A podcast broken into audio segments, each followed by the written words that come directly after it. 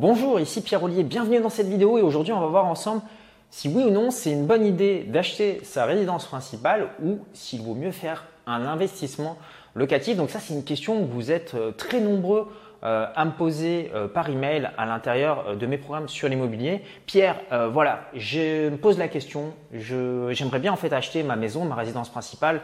J'en ai discuté un peu avec mon mari, avec ma femme, et ils me disent bah ça serait une bonne idée plutôt que d'aller jeter de l'argent par les fenêtres en payant un loyer tous les mois. Mais j'ai peur que si j'achète cette résidence principale, bah, quelque part, je sois bloqué derrière pour investir dans l'immobilier. Donc je me posais cette question, est-ce qu'il faut que je l'achète et derrière je pourrais quand même investir?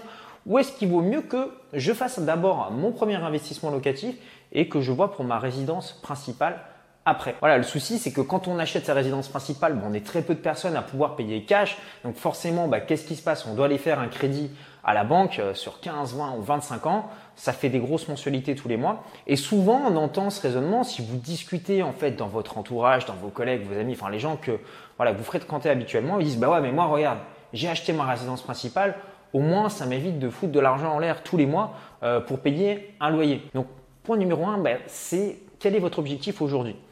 Est-ce que vous souhaitez quitter votre job, vous générer des revenus complémentaires, devenir investisseur immobilier? Si la réponse est oui, très clairement, ce que je vous recommande, c'est de ne surtout pas acheter votre résidence principale. Pourquoi? Parce que quand vous allez faire un crédit, mettons que vous achetiez donc une maison qui vaut 100 000 euros pour l'exemple, ben, ce qui va se passer, c'est que vous allez devoir rembourser des mensualités euh, tous les mois, donc peut-être des mensualités de 600 euros par mois. Ce qui se passe, c'est que ça va grignoter votre capacité d'emprunt euh, disponible.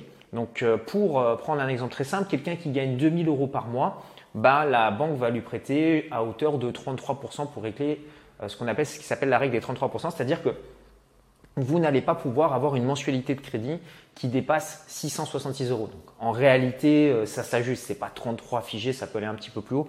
Mais ce qui se passe, c'est que voilà, si vous avez votre résidence principale et un crédit, et par exemple, vous gagnez 2000 euros et vous avez 666 euros de crédit tous les mois et que vous retournez voir le banquier en disant, ben voilà, j'aimerais faire un investissement locatif, euh, par exemple, emprunter avec une mensualité de 400-500 euros par mois, la réponse, ça va être niette. On vous prête pas. Il va falloir entendre encore 4, 5, 6 ou 10 ans, le temps que vous ayez amorti un peu de capital sur votre maison pour pouvoir commencer à, avant d'investir. Ce que vous devez faire, c'est faire un premier investissement qui s'autofinance. Donc, qu'est-ce que ça veut dire un investissement qui s'autofinance? C'est-à-dire que voilà, vous, d'un côté, vous avez par exemple 700 euros de crédit à la banque, vous devez avoir 1000 euros de loyer. Pourquoi? Parce que la banque en fait ne prend que 70% des revenus que vous touchez de vos loyers. Pourquoi est-ce que la banque prend 70% de loyer bah, Tout simplement parce que voilà, vous avez des charges sur un bien, vous avez euh, du turnover, vous avez euh, la taxe foncière, vous, il faut rénover le bien, il faut le meubler. Enfin, voilà, sur les 1000 euros que vous rentrez, en fait, euh, il faut déjà déduire à peu près 30% de ce que, de ce que vous avez pour que l'opération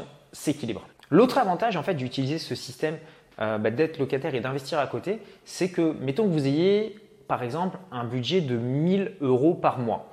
Si vous mettez 1000 euros tous les mois dans un loyer et que vous mettez 1000 euros tous les mois dans le remboursement d'un crédit pour une résidence principale, bah, vous allez voir que bien souvent, en mettant 1000 euros dans un loyer, vous allez vivre dans un appartement, dans une maison d'un standing beaucoup plus élevé que si vous mettez 1000 euros euh, dans un crédit. Tout simplement parce que les biens, en fait, pour vivre, euh, typiquement les villas, les beaux appartements, les grands appartements, ce ne sont pas des biens qui sont rentables. Très souvent, on a une rentabilité sur ces biens à 5-6%, alors que quand on investit, bah, c'est toujours d'aller chercher des biens à plus de 10% de rendement brut. Donc clairement, euh, je pense que c'est beaucoup plus intéressant si vous voulez de vivre dans des biens immobiliers euh, qui sont à 5% de rendement. Donc là, on paye un loyer, c'est-à-dire que finalement, bah, euh, ça nous coûterait beaucoup plus cher de les acheter à crédit que de vivre en loyer et d'investir dans des biens qui rapportent un rendement très élevé. Ça paraît paradoxal, mais voilà, il faut vraiment dissocier les deux. La résidence principale, c'est ce que j'appelle un passif. Alors la dernière fois que j'ai dit ça, j'ai une personne qui m'a corrigé dans une vidéo, probablement quelqu'un qui fait de la, comptabilité, en me disant non, non, la résidence principale, c'est pas un passif, puisque ça augmente ton patrimoine personnel. Alors Comptablement, oui, mais bon, la réalité, c'est que finalement, moi, qu'est-ce que j'appelle un passif? J'ai la même définition que Robert Kiyosaki. Un passif, c'est, voilà, si euh, j'arrête de travailler, je n'ai plus aucune activité et que pour conserver cette maison, est-ce que je dois sortir de l'argent de ma poche tous les mois? Ou est-ce que cette maison rentre de l'argent dans ma poche tous les mois Et dans le cadre de la résidence principale, quand vous avez un crédit, bah, ça va sortir de l'argent de ma poche tous les mois. Donc finalement, je vais m'appauvrir. Alors que si j'ai un investissement euh, locatif qui s'autofinance et qui génère du cash flow, bah, si j'arrête de travailler, bah, qu'est-ce qui va se passer? Ce bien va se payer tout seul et il va même me générer des revenus complémentaires. Donc voilà ma définition d'un actif. Donc attention, quand on vous dit que votre résidence principale est un actif, oui c'est un actif pour la banque. Pourquoi? Bah, Parce que vous remboursez des mensualités et des intérêts et ces intérêts, c'est le cash flow de la banque. Donc en fait finalement votre résidence principale c'est un actif pour la banque. Donc oui, on nomme ça de cette façon, mais dans la réalité, ce n'est pas un véritable actif. Votre résidence principale est plutôt un passif. Alors, est-ce que ça veut dire que je suis contre le fait d'acheter sa résidence principale? Non, je pense que c'est quelque chose que vous pouvez euh, vous payer. Il faut juste avoir l'idée que, ben voilà, si vous achetez ça, ce n'est pas un investissement. Il ne faut pas que ce soit le, plus gros investissement de votre vie.